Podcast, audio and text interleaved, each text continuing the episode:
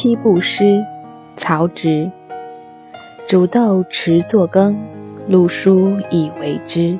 萁在釜下燃，豆在釜中泣。本自同根生，相煎何太急。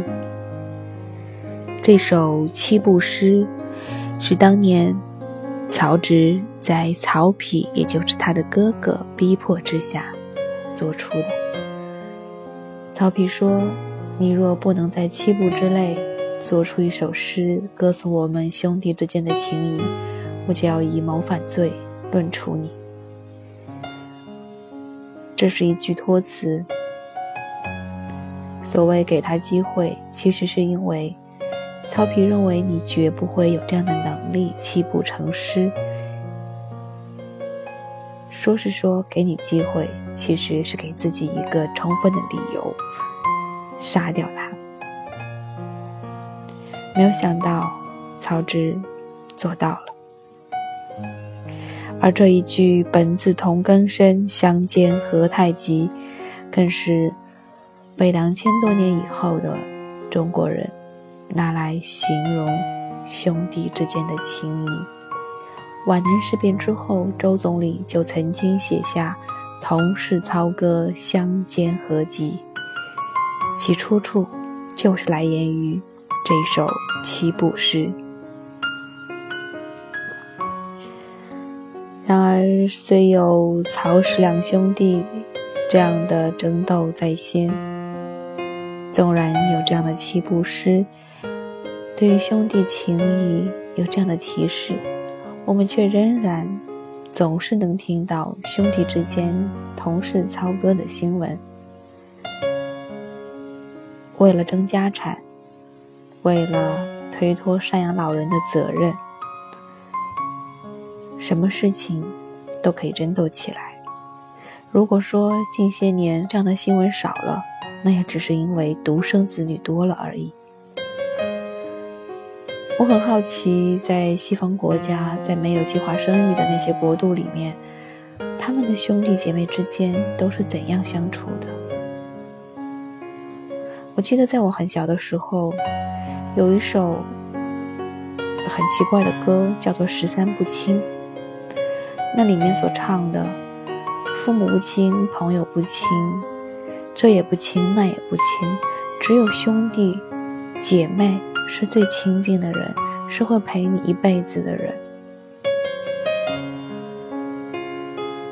我那个时候觉得很奇怪，为什么兄弟手足之情可以胜过父母亲情，可以胜过夫妻感情呢？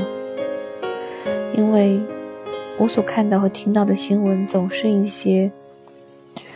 为了一点点蝇头小利，打到头破血流的新闻，我不知道，那是因为新闻人的关注点不同，这些新闻总是被放大，以至于给我造成了这样的误解，还是确实如此？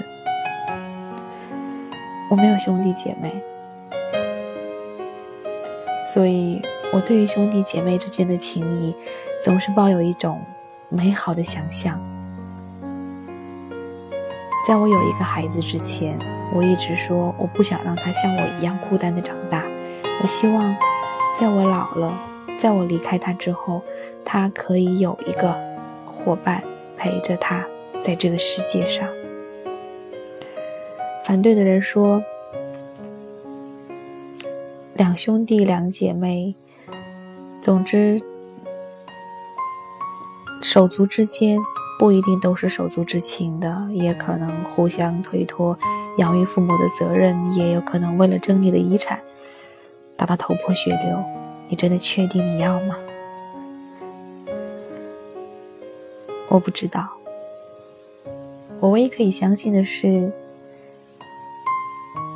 手足之间如何相处，来自于父母的言传身教。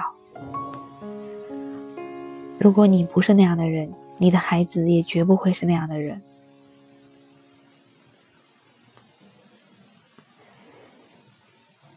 煮豆持作羹，漉菽以为汁。其在釜下燃，豆在釜中泣。本自同根生，相煎何太急。如果可以，我还是很希望可以给我的孩子一个兄弟姐妹，让他们一起长大，应该是很多独生子女的心愿。八零后是中国唯一的一代独生子女了吧？很多像我一样的父母都愿意给自己的孩子一个伙伴，因为我们才知道没有手足的痛苦。但是我们缺少的是如何与手足相处的经验。